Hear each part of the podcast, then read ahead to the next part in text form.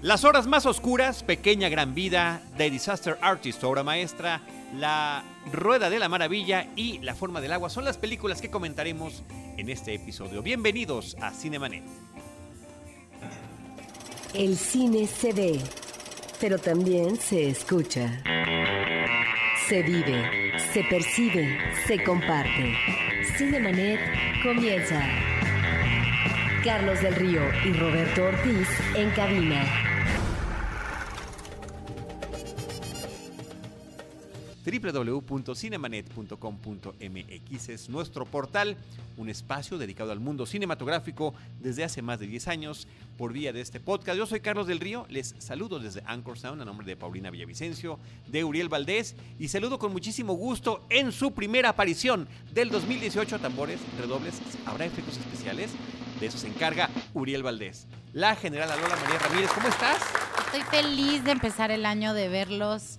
Eh, de- quiero desearles un feliz año nuevo y Muchas gracias. pues, la gente preguntó por ti. sí. El, la Lulu verdad que los, Petit. los Lulu. amigos y, mu- y muchos otros amigos más han estado preguntando por ti, lo cual, lo cual agradecemos y nos da mucho gusto. Y saludo también, por supuesto, a Roberto Ortiz. ¿Cómo estás, Robert? Bien, Uh. empecemos. Con su club de fans, tiene un club de fans. Empecemos. Roberto, vamos a empezar con la película que en nuestro país se llama Las Horas Más Oscuras, en plural.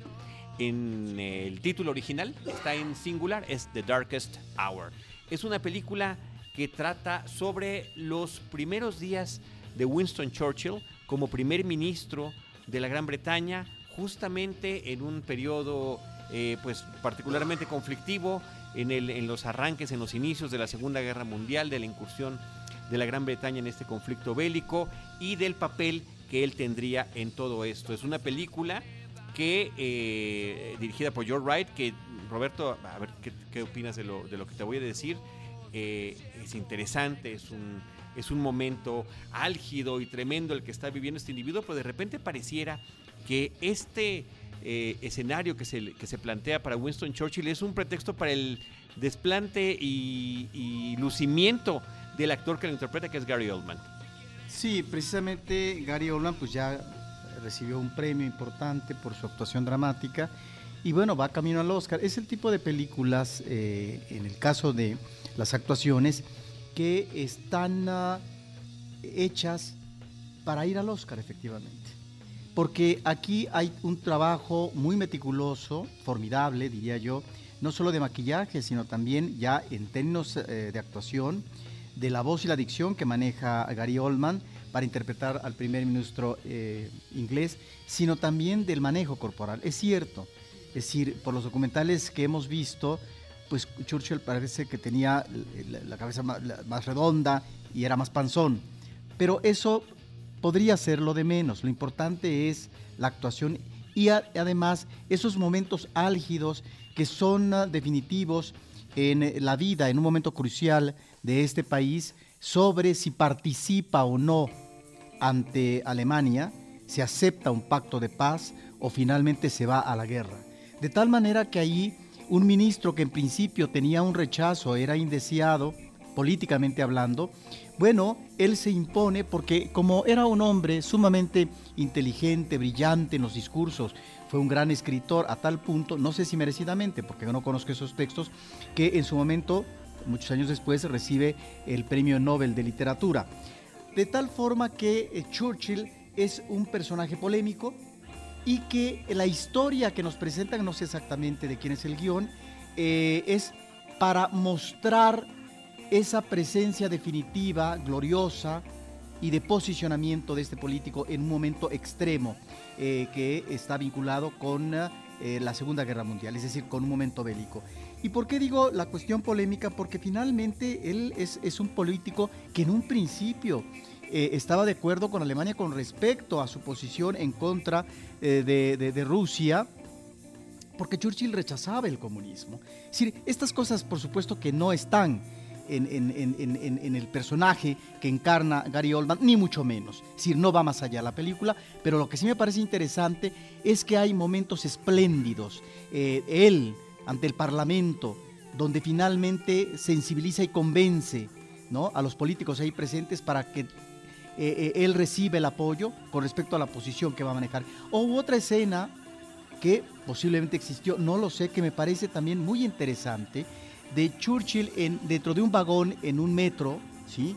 en donde comienza a comunicarse, a platicar con la gente del pueblo. Punto. Esas cosas me parecen que es donde eh, la película funciona precisamente en qué vía, pues en la vía de ensalzar, de proyectar a este personaje extraordinario que me parece que está muy bien interpretado por Gary Oldman. Y que la forma en la que nos lo están presentando María Roberto Uriel resulta que es una forma en la que uno mismo dudaría de sus capacidades y no es porque nosotros ya tenemos el beneficio del resultado de la historia y de lo que significó la, la amenaza alemana. En ese momento podría, si se hubiera dado un pacto entre Alemania eh, y la Gran Bretaña, se hubiera evitado toda esta serie de ataques y de pérdidas humanas inglesas eh, y con otros resultados, por supuesto, para la historia universal eh, finalmente, ¿no? Pero ahí está él luchando contra una serie de individuos, de personajes de su partido, de otros partidos, inclusive su relación con el rey Jorge VI. Eh, Quedan muy cercanos, ¿no? Yo eso lo pues, aprendí por ver. Fíjate que posiblemente después, a partir de lo que sucede ¿Cuánto, aquí. ¿Cuánto tiempo abarca la película? Unos cuantos días, unas ah, cuantas semanas apenas, desde que eh, declina el poder, lo obligan a, dejar el poder al primer ministro anterior y hasta que él toma, toma este, este cargo y donde además está por decidirse si se queda o no, porque evidentemente posiblemente lo pudieron haber, lo pudieron haber sacado de allí. Entonces creo que leí por ahí que la película es aburrida porque son puras pláticas. No, creo que eso es lo interesante. Creo que los debates, las charlas, las exasperaciones a las que llegan los personajes es lo que la hace atractiva. Me parece que la escena del metro, Roberto, un tanto polémica, yo soy de los que no están, me parece una exageración, me parece demasiado, efectivamente tampoco investigado si algo así sucedió, me parece que está hecha con fines dramáticos. está muy spoiler.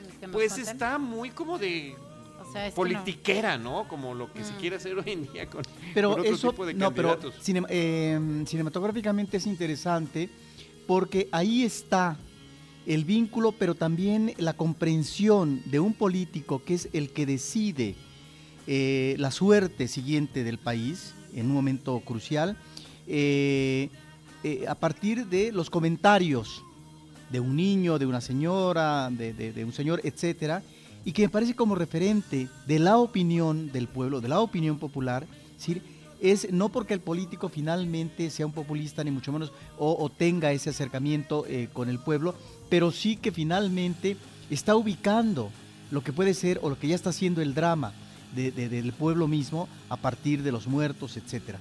De tal forma que eh, yo eh, recomendaría al público que vuelva a ver, digamos si tiene la oportunidad, la película de Dunkerque porque es una cinta que nos está remitiendo precisamente a cómo el pueblo inglés se, vuelca para tratar de rescatar a eh, soldados varados en Dunkerque que van a ser presa inmediata ¿no? Eh, por parte de los alemanes si no, si no salen de ahí. Me parece que es importante también el cierre de Dunkerque, donde precisamente en el caso de uno de los personajes que era el periódico, ubica precisamente la dimensión que tiene esta figura como Churchill en, la guerra a, propósito de cómo el pueblo finalmente está siguiendo esa línea con su dirigente político. En el podcast de Cinemanet eh, pusimos una recomendación, hicimos una especie de recomendación de ciclo para el fin de semana de estreno de la película de las horas más oscuras, donde decíamos que primero se podría ver el discurso del rey, de King's Speech, porque es hablando de Jorge VI, de sus, eh, eh, de la forma en la que toma el poder, en la que tiene este problema del tartamudeo, de la adicción y donde finalmente da su discurso para apoyar al anterior primer ministro. Y después cómo sigue, ya, lo veremos en esta película, la siguiente, el, discurso del rey la pueden ver en Netflix, por ejemplo, ¿no? El discurso del rey, este, de ahí nos pasamos a las horas más oscuras, donde ya eh, vemos el inicio de esta relación con Churchill y a lo que lleva, y como dice Roberto, finalmente eh, Dunkerque, que la pueden ver en Cinepolis Click, ya dando así como el dato exacto de dónde la podemos ver aquí en México, ahí este, se complementa, son películas complementarias perfectas y, creo que ese orden histórico cronológico sería el correcto para poder tener un fin de semana interesante. Y después de Dunkerque pueden ver The Crown, la serie de Netflix, que está en Netflix, que ahí eh, empieza a contar la historia de la muerte de Jorge y cómo toma el poder la reina Isabel y sale Winston, Winston, Winston Churchill eh, que es em, John Lithgow, el que sale en Guerra Ahora, de Papas. También eh, bien, el ¿eh? año pasado se hicieron dos películas Ah. que se remiten a, a Churchill. Una que es eh, su presencia en la Segunda Guerra Mundial y otra ya posterior, que todavía él está al frente del gobierno, eh, en donde ya es uh, un viejo que finalmente padece eh, una situación ah, extrema en, en su salud y cómo se da la recuperación. Me parece que ahí están también dos referentes fílmicos Sí, eh, que el año pasado se eh, presentaron con dos actores diferentes con respecto a este Sí, también creo que es interesante ver como estos diferentes actores este personificando, sí. ajá, y cómo cada uno tiene sus características y cómo cada uno se parece en ciertas cosas. Eso me parece súper interesante en este caso en The Crown con con John Lithgow como que o sea vas viendo detallitos que él va actuando y en esta en esta serie lo que retoman es el segundo periodo o sea tú ves a partir del segundo periodo de Churchill Muy bien, pues ahí está esta recomendación. Como dijo Roberto desde el principio, eh, lo, que, lo que en inglés llaman Oscar bait, ¿no? Anzuelo para el Oscar, este tipo de películas históricas. Eh, Kristen Scott Thomas aparece en la cinta como la esposa de eh, Churchill. Ben Mendelsohn como el rey Jorge VI. Lily James aparece como Elizabeth Layton, un personaje que es la mecanógrafa. Yo sé que la película también se pudo haber llamado La mecanógrafa. Porque, eh, bueno, ahí está el papel de la forma en la que él dictaba y preparaba todos estos discursos. En más de una película de estas que yo mencioné eh, el, eh, el año pasado, creo que es importante destacar la figura de la esposa de Churchill, que es un elemento importante para incentivar al hombre, al hombre que tiene que manejar su vertiente política, pero que padece momentos de crisis porque está en situaciones realmente difíciles que enfrentar. Bueno, pues ahí está Las Horas Más Oscuras, The Darkest Hour. Vamos a pasar ahora, eh, María, a la película Pequeña Gran Vida, que como título original se llama Downsizing. Sí, Downsizing es una película que trata sobre, sobre este personaje, Paul Safranak, eh, que descubre una manera en la que se puede hacer pequeño. De- Bueno, eh, científicos noruegos describen, eh, descubren la manera para hacer pequeña a la gente. Esto nace con la inquietud de, pues como todo, de cuidar al medio ambiente. Tiene una eh, razón más social, pero esto se vuelve algo muy comercial y entonces al final tú como cualquier persona común y corriente te puedes hacer chiquito y así pues tienes más dinero. Tu, tu dinero y todas tus cosas se convierten en 14 veces más de lo que tienes eh, de tamaño normal. Entonces Paul Safranek junto con su esposa deciden hacerse chiquitos, empezar esta, esta vida juntos. No hay vuelta atrás. Si te haces chiquito no te, no te puedes hacer grande de nuevo. Y bueno, en, en un twist ahí la esposa se queda sin hacerse chiquito y él sí continúa con el procedimiento. Y entonces empiezan una serie de aventuras. eh, y bueno, es una película de Alexander Payne que ha dirigido este Los Entre copas o entre copas, ¿no? Entre que es como que su película más, más sólida. Sí. Y muy, muy una película muy querida. muy querida.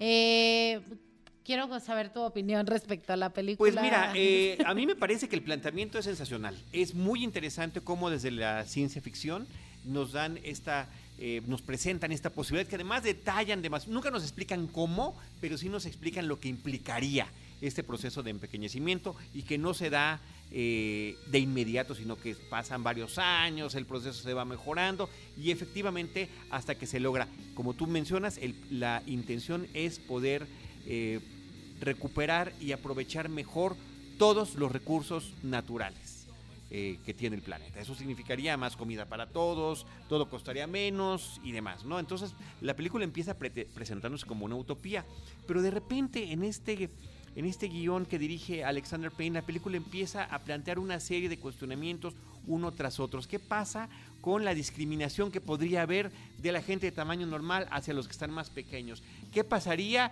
si este proceso de reducción se empieza a utilizar con fines políticos? Y sociales negativos, venganzas, encarcelamientos, ¿no? Ah, destrucción o mini- minimización de grupos sociales, etcétera. Después, en esas comunidades ideales, idealizadas, donde uno puede tener, si aquí uno tiene un pequeño departamento, bueno, resulta que si te vas allá, eh, como lo hace el personaje de Matt Damon, pues te puede hacer una casa muy grande, pero ahí también empieza a haber una segregación de clases donde finalmente habrá quienes queden hacia el final de esta escalera, que en este caso, curiosamente, son los extranjeros, eh, que terminan por una u otra razón en cada una de ellas. Entonces creo que son tantos los temas que depende de la película que parece, creo que sigue tanto el póster como algunos promos, siento que está siendo vendida como una comedia y por algunos inclusive de los intérpretes que, aparecen en la película.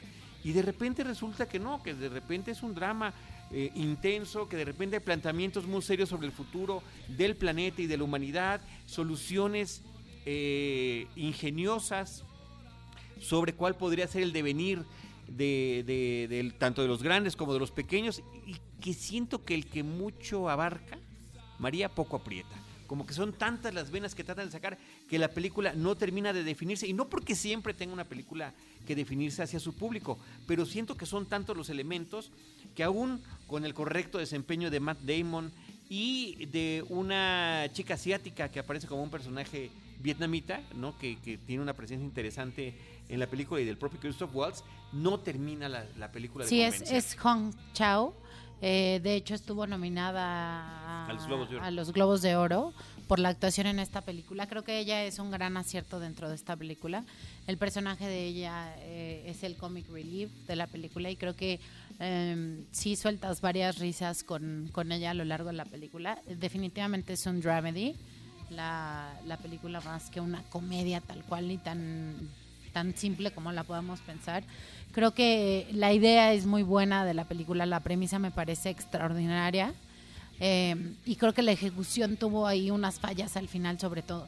Pues no sé si no sé si más que la ejecución, posiblemente el propio guion que no termina de decidirse hacia dónde va, que es el propio Alexander Payne. Sí, es y que, y que además de esta película de Entre Copas que mencionamos hace rato, tiene una que me gusta mucho sobre un hombre de la tercera edad que se llama Nebraska, Roberto, que también es que emprende un viaje para tratar de recuperar un premio que él cree que ha Nebraska ganado. es la que iba a decir exactamente. De las sí, hombre, pero bueno, entonces ese, esa impresión es la que Sí. me queda al final. A mí me parece que mm, sí, o sea, como que no cierra bien. ¿No? Sí, Como no, que no, es un sabe, circulito. no sabe cómo No. terminar, no sabe cómo terminar de cerrar. Creo que Christoph. Waltz, como siempre, el, Sí, un- muy bien, Maravilloso, muy bien, maravilloso. Muy bien, muy bien. Y bueno, Kristen Wiig, que también aparece en la película. Eh, que tú ves a Kristen Wiig y dices, vamos hacia la comedia, y de repente ves uno que otro cameo de personajes y actores que aparecen en la película. Pero ves a Alexander Payne y sabes que va a ser dramedy, ¿no? Pues o sea, el pensaría- director, la verdad. Claro, uno pensaría que, que nos daría algo mucho más sólido y me parece que en esta ocasión, desde mi particular punto de vista, se le fue de las manos. Pues ahí está, empequeñeció. Era una, una gran propuesta que termina empequeñecida. Roberto Ortiz, María, también en cartelera el fin de semana de grabación de este podcast está la película The Disaster Artist. En México le pusieron The Disaster Artist tal cual y después dos puntos, obra maestra. Que es una película que retoma la historia de uno de los eh, pues peores cineastas de, de este siglo, ¿no? Una sola película. Eh, eh, Del lo- siglo lo- pasado, ¿no? Su primera, no, de este siglo porque es del 2003 la Ah, película, ¿sí? ¿A la película original que se llama The The, Room. Room. Una película tan mala, tan mala, tan mala que se volvió de culto Sí. y que encantó a las audiencias. Y que le avientan cucharas, ¿no? Ya tiene como unos rituales Ah, ahí. sí, ajá. funciones de medianoche y no sé qué tanta cosa. El caso es que aquí eh, lo que se nos está presentando es la historia de los dos personajes eh, que tienen que ver con esto. Tanto el creador de la película The Room, su eh, director y eh, guionista, como el amigo al que ah, invita a que participe en la producción como estrella de la película. Sí, yo quisiera referirme primero a la película en sí, de lo que trata eh, la obra de James Franco, de Disaster Artists, que es eh, cómo se conocen eh, dos personas que van a ser amigos, están estudiando actuación, y luego cómo viene el proyecto de la película The Room. The Room es una película de 2003 en donde el director no solamente fue director, sino también productor, fue actor principal, eh, de tal manera que eh, esta es una película que eh, efectivamente es una película que evidencia la mediocridad creativa en el cine. Es un personaje que se llama Johnny, que vive con su novia Lisa y que tienen el proyecto de casarse, de tal manera que ella, hay un momento en que ya no quiere saber más de él, se ha aburrido y se enamora en realidad del mejor amigo de, Johnny, que es Mark, que es eh, eh, en la vida real el amigo del director, que hace el mejor persona, es, hace el, personaje principal, de tal manera que se crea un desaguisado ahí y eh, la consecuencia final es que el personaje principal, cuando se entera que su novia le es infiel, pues se dispara un tiro en la boca. Esa es la película Infiel con su mejor amigo. Con su mejor amigo. Esa es una película que en realidad por donde uno le vea hay agujeros. Es decir, es realmente una de esas películas que uno eh, se pregunta por qué es que se vuelve de culto. Bueno, porque también hay monumentos a la idiotez, me parece.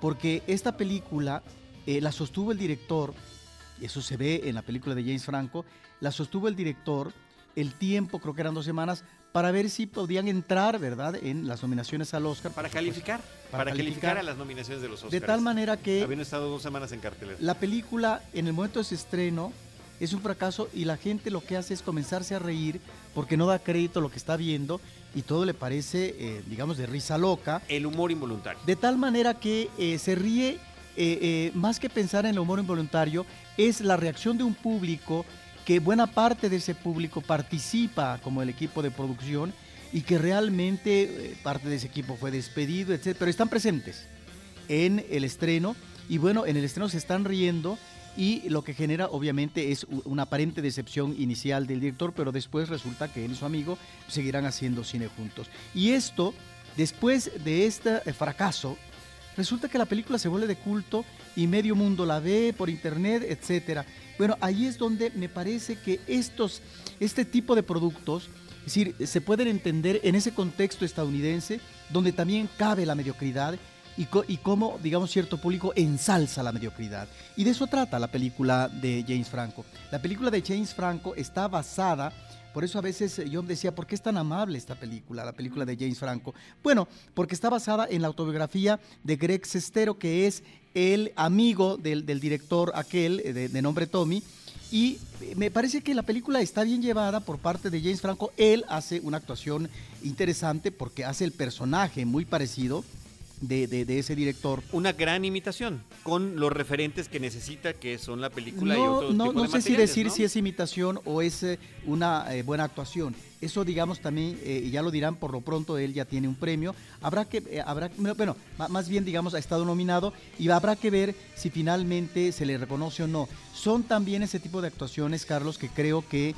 eh, se hacen eso, para ser nominados al Se Oscar. llevó un globo de oro, se llevó un globo de oro. Ya ves que subió a Tommy Wiseau al escenario y el otro quería hablar y también se lo impidió en ese momento, ¿no? El propio James Franco. Sí, y entonces aquí, eh, a ver, la película aborda precisamente eh, esta eh, etapa de filmación, las dificultades que tuvo el director eh, para poder hacer la película, porque efectivamente él se convierte en el productor, él es el guionista, eh, que además eh, se aborda como desde el principio, cuando estas dos personas se conocen como estudiantes de actuación, bueno, pues Tommy convence al otro amigo para que se vayan a Hollywood, porque en Hollywood se puede triunfar.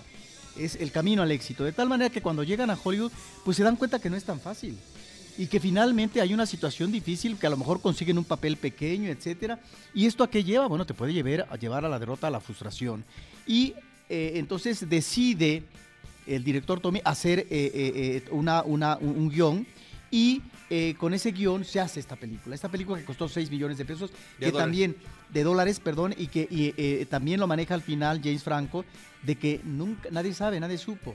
¿de dónde sacó ese dinero es- e- este director?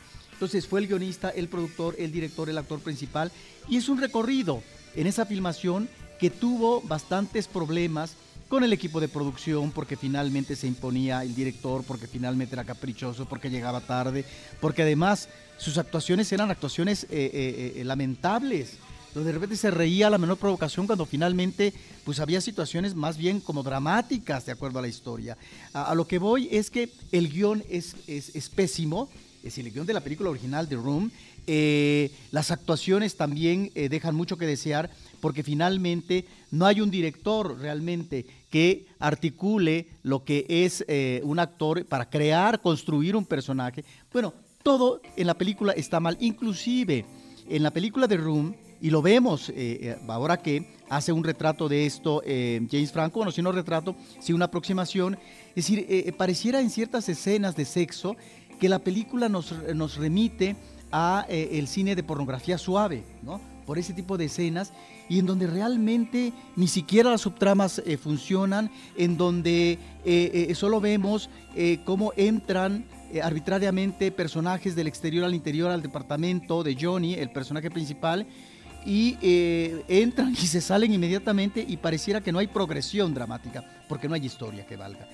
Ahora, tanto la película de Room como la película de James Franco, creo que lo que, lo que, lo que, no es lo que deriva, pero de alguna manera me parece que sí ilustran este tipo de, personales, de personajes que bueno, que llegan hasta triunfar o cuando menos digamos estar en el candelero y que tienen eh, eh, muchos resabios, eh, posiblemente resabios de ausencia paterna, infantiles, de equilibrio emocional, etcétera y que tanto una película como otra, sin que finalmente sea el tratamiento central, nos está de alguna manera aproximando a ese tipo de personajes que, perdón, es el elogio, insisto, a la mediocridad. Y, y de repente parece que rayan en la demencia absoluta, Roberto. Y lo que logra muy bien la película de obra maestra de Disaster Artist es generar esta sensación enorme de pena ajena que yo viví y la sufrí a lo largo de la película cuando están preparando esas escenas absurdas, los diálogos, las actuaciones y verdaderamente te, te, te convencen de que eso está sucediendo de esa manera. Bueno, como por ejemplo, ahorita que mencionas las escenas, digo, es, es tan, uh, tan empecinado pero bruto como actor, el mismo director que, que, que, está manejando el personaje principal, que resulta que tiene que repetir como 40 veces una escena donde tiene un diálogo de apenas dos líneas. Sí, que era además su primera aparición en la pantalla su primera filmación. Oye, Roberto, pues bueno, eh, también hacemos una recomendación ahí en el, en el Twitter de Cinemanet para hacer su ciclo de este fin de semana con el estreno de, eh, Disaster Artist, obra maestra. Pues está Ed Wood de 1994, que al igual que esta película trata sobre la creación de The Room, bueno, en aquel entonces Ed Wood, lo que nos está narrando Tim Burton es la creación de esta película que también se volvió de culto, Plan 9 from Outer Space. Y en otro sentido, que ya no es histórico, simplemente eh, en tono de comedia, El director chiflado o Bowfinger, eh, que también es una película que trata sobre estos directores que tienen sus proyectos y que también pareciera, Roberto, que es el mismo eh, estilo y el mismo esquema. Es la construcción de la película, los errores, la obsesión del director de llegar a, llevar a cabo su proyecto, terminarlo y al final la ilusión de los personajes que participaron viendo el terrible producto que crearon. Estas dos, Ed Wood y el director chiflado Bob Finger, están en claro video. Lo investigamos para ver dónde se podían, se podían ver. Hay que decir que la película del Doctor Chiflado es uno de los clásicos de Jerry Lewis.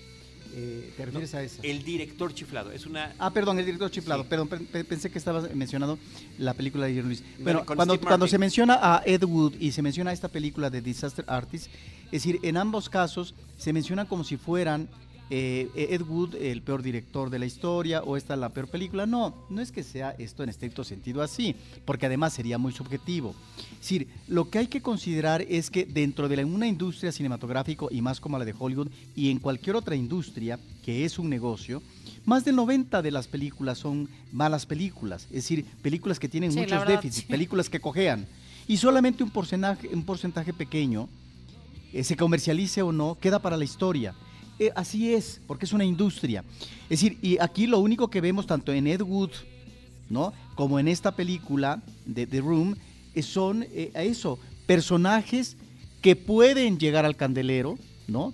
Ya sea posteriori como Ed Wood o todavía en vida como este personaje y que finalmente los ensalzan y me parece que ahí es donde me llama la atención cómo se ensalza a, la que es, a lo que es la futilidad creativa.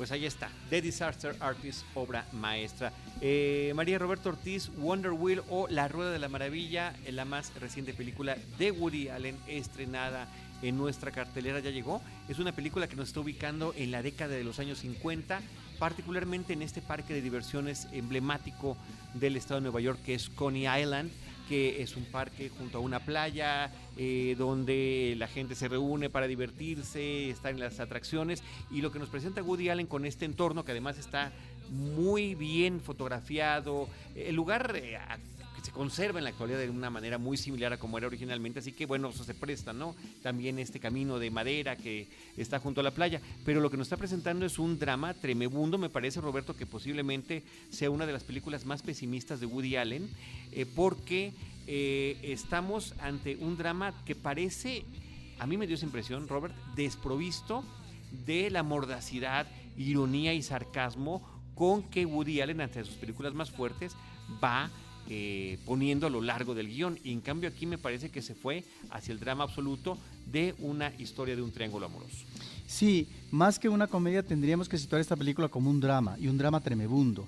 Es realmente una de las películas más oscuras de Woody Allen en los últimos años y me parece que eh, lo que mm, podemos ubicar como drama es en función de tres personajes, tres personajes que diríamos tienen su em, destino determinado, es decir, las apuestas que hicieron en la vida eh, finalmente no tuvieron una conclusión feliz o aunque estén en un proceso eh, de lucha por tratar de no naufragar, bueno, el naufragio al que se enfrentan es el más estrepitoso. No pueden con él. En ese sentido, me parece que estamos ante personajes cuyos cartuchos están gastados, sean personajes maduros o sean personajes jóvenes. ¿A quién me estoy refiriendo?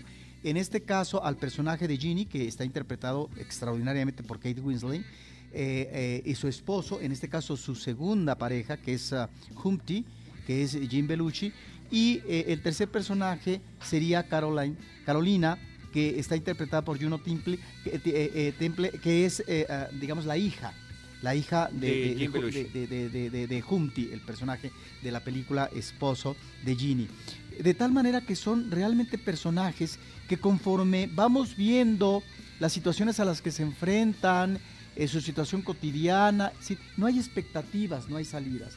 Y algo que me parece ingenioso, digo que ya lo ha utilizado, pero que funciona muy bien en esta película, es que hay un narrador que es una especie de alter ego eh, por parte de Woody Allen, que es el personaje de Mickey, que es un salvavidas, un salvavidas que va a incursionar sentimentalmente Ginny y posiblemente en, en términos de una aproximación inicial con el personaje de Carolina y que es un aspirante a escritor. ¿no? Ahí me parece que eh, eh, este personaje es, es, un personaje secundario, sí, pero que de alguna manera está eh, uniendo... No, bueno, al final de cuentas es el motor de, las, ese, las historias que se forma, ¿no? Y me parece sí que es sumamente oscura la película y creo que esto está reflejado en la extraordinaria fotografía, un fotógrafo que debe tener como 80 años ya, ¿no?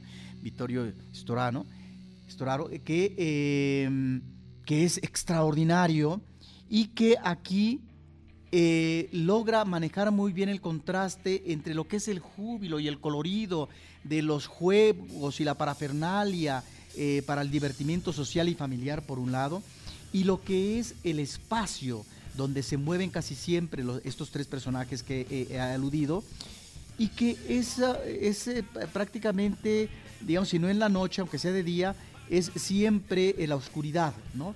Y en ese sentido hay eh, escenas extraordinariamente fotografiadas, como aquella en que hay, no sé si es el primer encuentro entre Ginny y el eh, salvavidas Mickey, eh, que es, digamos, como en un muelle, una cosa así, y ella comienza a hablar de su vida y en un santiamén prácticamente habla de todo lo que ha sido su vida con respecto a su anterior pareja sentimental y, y si bien al principio vemos el, rostro de ella muy bien iluminado, etcétera, al final vemos un rostro que es un rostro desencajado. Es decir, porque finalmente es o está en el final de esa historia de su vida, pues hablando de su, de su fracaso o de lo que va a ser su fracaso tal vez en el presente, en un intento nuevo de incursión amorosa. Es por eso que la película me parece terriblemente pesimista y que creo que ahí logra sacar lo mejor de sí de estos actores que muy seguramente podrán tener nominaciones en actuaciones eh, secundarias, algunos de ellos como Jim Belushi o, la actriz de Carolina, no así eh, Kate Winslet, que podría, digamos, tener una nominación, como primera actriz que está espléndida. Pues sí. Eh, a mí lo que, lo que me queda es ese dejo de, de, que, de que la película se fue exclusivamente a estos tonos tan oscuros, Roberto, en, los, en términos de la historia que nos está contando y que eh, me hizo falta esa chispa que tienen sus guiones. La película se llama La Rueda de la Maravilla porque eh, Wonder Wheel es la Rueda de la Fortuna que está en ese parque, es emblemático. Eh, y la- el departamento donde viven los personajes, que de repente parece teatro filmado, está exactamente atrás Sí, pero de, ¿qué esta, querías? ¿Chistes? de esta rueda de la fortuna. No, cuando dices chistes lo dices como en un tono que No, no, no, no, pero- se aproximaría a la ironía, el sarcasmo, a esa Perdón. que eh, logra perdón, sacar en las, en perdón, las situaciones perdón, Carlos. más dramáticas. Estamos, estamos, estamos ante un drama amargo.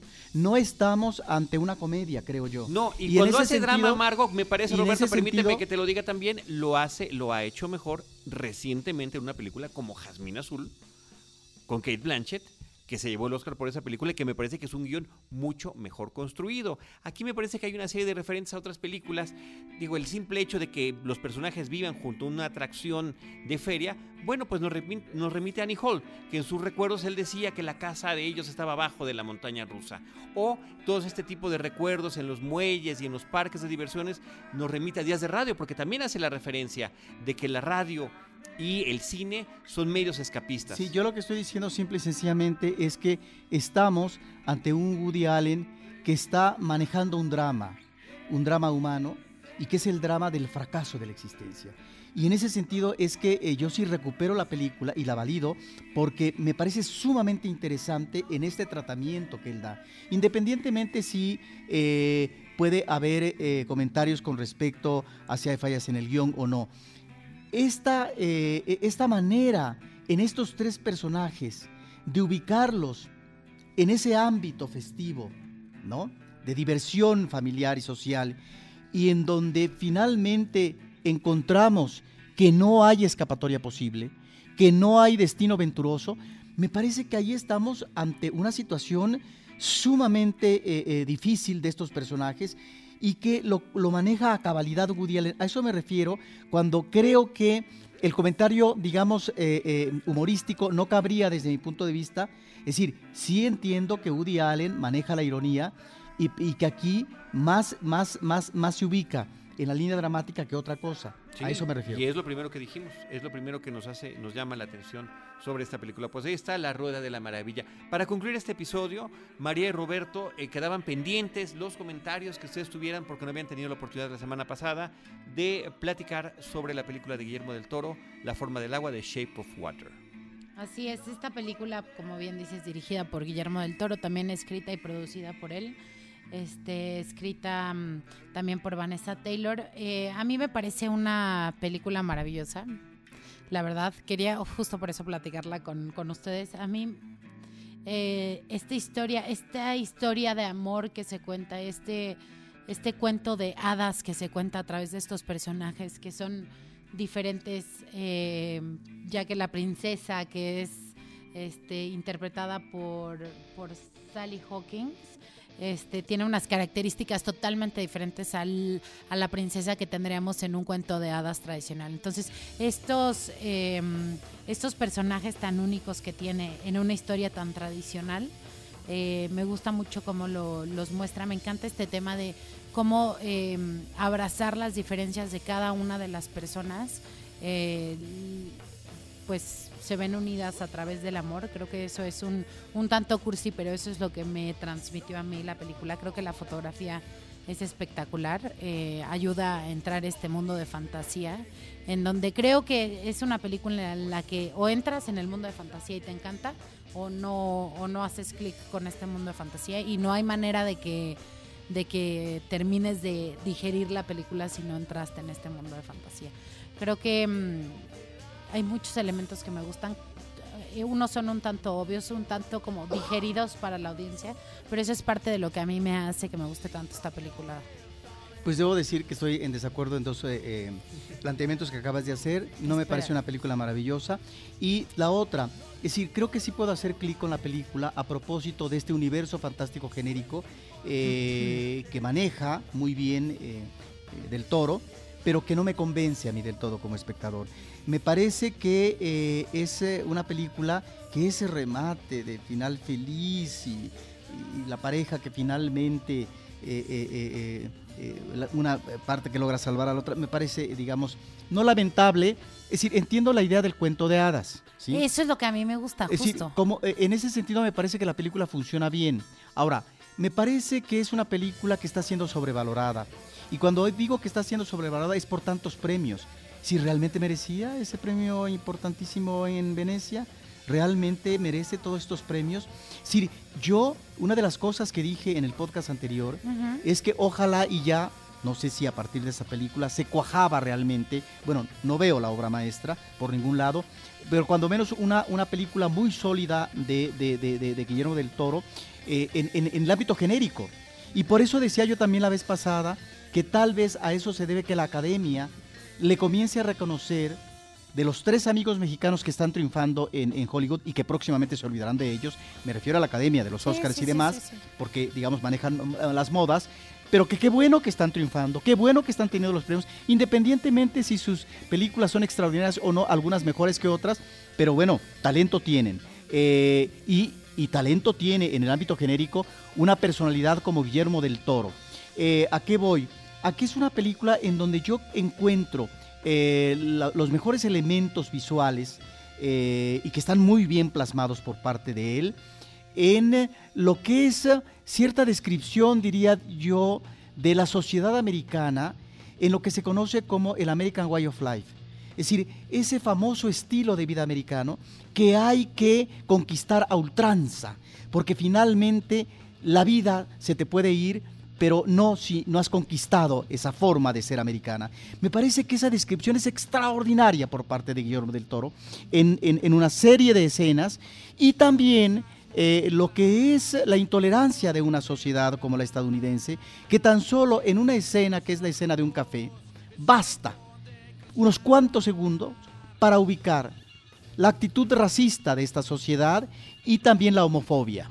Totalmente, y justo relacionada con este tema de apariencias. Y, y ahí es donde creo que embona muy bien, dentro de esa creación fantástica, el personaje del otro, que me parece que es sumamente interesante, porque efectivamente de lo, de lo que está, digamos, tratando de discutir o plantear o, o- o entrar en esa dinámica eh, de, de este universo que crea eh, eh, en, en la fantasía este eh, del toro, es eh, el, el acercamiento y la aceptación del otro.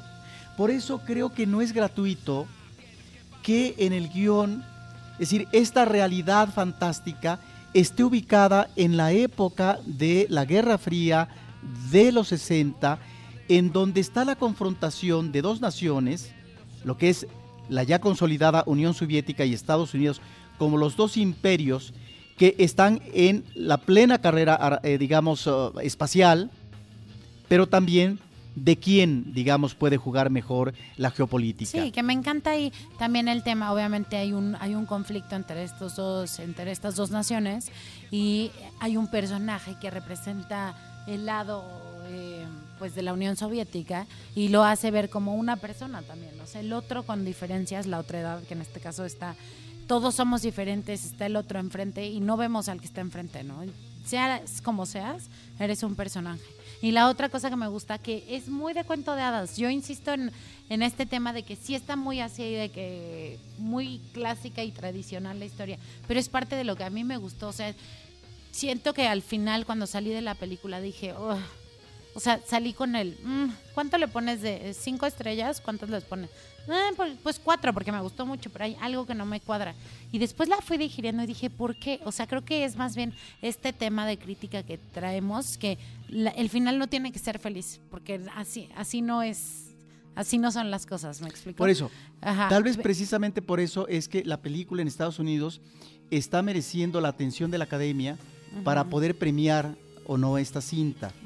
Y, y- y- y cuando hablo de esto es porque muchos de los premios, y eso se ha confirmado en los últimos años, bueno, a través de la historia, sobre todo en Cannes, que son premios a veces políticos. Eso sí, o sea, que- yo, yo digo independientemente de los, de los premios, No. porque la verdad sí creo que se basen en modas pero los que, premios. pero ¿no? que aquí, precisamente, ante este temor al otro, este rechazo al otro, que es lo que se está viviendo actualmente en la sociedad estadounidense, Totalmente. con un presidente y con una política como la, De digamos, odio. planteada y manejada y de confrontación por parte de Donald Trump, me parece que esta película encaja muy bien y que tal vez en, en- en esa línea de comprensión es que la academia está reconociendo eh, la labor de. Guillermo del Toro, en donde a través de la fantasía está mostrando una realidad espantosa, que es la de la diferencia y la imposibilidad histórica en, en una sociedad o más bien la resistencia histórica de una sociedad eh, para aceptar al otro. Totalmente. Y la otra cosa es que los monstruos están en otras personas que no creemos. O sea, los monstruos están donde menos pensamos, no en la persona que aparente o físicamente. Los monstruos no son las criaturas. Exactamente, exactamente. Creo que eso también va muy de la mano con lo que está Nada más te quisiera mencionar que en el caso del personaje eh, que se deslinda de la línea marcada por la jerarquía soviética, en términos del proyecto, que son proyectos que pareciera que coinciden, eh, eh, tanto el de la Unión Soviética y el de, el de Estados Unidos con respecto al destino del monstruo, me parece que es un personaje en donde efectivamente lo que tú dices, es un personaje que se deslinda porque, digamos, apuesta precisamente a, la diferencia, el respeto y sobre todo a lo que él es como investigador en este trabajo de ubicar esa otredad en su verdadera dimensión porque finalmente es parte de un universo vasto que tenemos que conocer todavía eh, eh, a mayor cabalidad.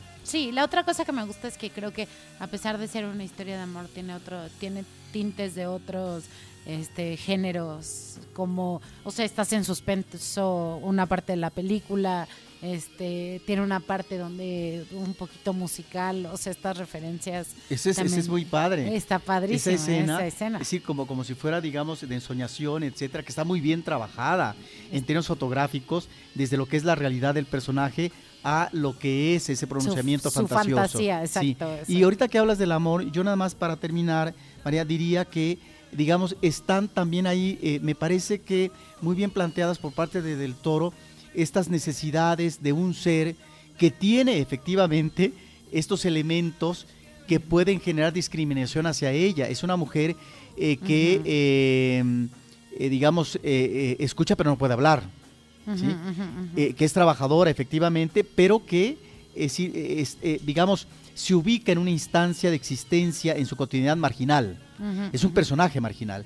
Y me, parece muy interesante cuando dices del amor, es decir, cómo ella también tiene, eh, eh, eh, en ese confinamiento de soledad, tiene que, si no resolver, si apostar ante necesidades propias del cuerpo, como, como la, cuestión de la sexualidad, a partir de la exploración en la masturbación, por ejemplo, y luego ya de realización sexual a partir de lo que puede ser, digamos, una relación amorosa. Como que te lo muestra como un personaje sin miedo por esas cosas, ¿no? Por estas cositas en las que se atreve a hacer diferente porque es diferente. Y creo que una frase que me gusta mucho de la película eh, también es em, cuando dice ella, es que él me ve como soy, o sea, él no me ve con, con, o sea, no me ve incompleta como todo el mundo, que creo que eso es parte de las cosas que nosotros por ser diferentes vemos incompletos a los de enfrente, pero todos somos completos porque somos nosotros.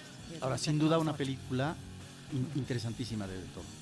Bueno, pues eh, muchas gracias por los comentarios. Nosotros, tanto Diana como yo, la platicamos la semana pasada, por eso ya no intervine, pero también esperamos que todos ustedes que nos escuchan nos compartan su opinión sobre esta película del mexicano Guillermo del Toro que se llama La forma del agua. Las películas comentadas en este episodio, Las horas más oscuras, Pequeña gran vida, The Disaster Artist, obra maestra, La rueda de la maravilla y La forma de la eh, María, muchísimas gracias, qué gusto verte. Muchas gracias, gracias por escucharnos hasta el final de este episodio. Mándenos sus comentarios a Twitter y a mí me pueden seguir como arroba general Lola. Muy bien, Roberto, muchas gracias. Hasta la próxima. Recordamos nuestras redes sociales, arroba Cinemanet en Twitter, facebook.com diagonal Cinemanet, Cinemanet 1 en Instagram y Cinemanet 1 también en YouTube. En cualquiera de esos espacios, nosotros les estaremos esperando con cine, cine y más. Cinemanet termina por hoy. Más cine en Cinemanet.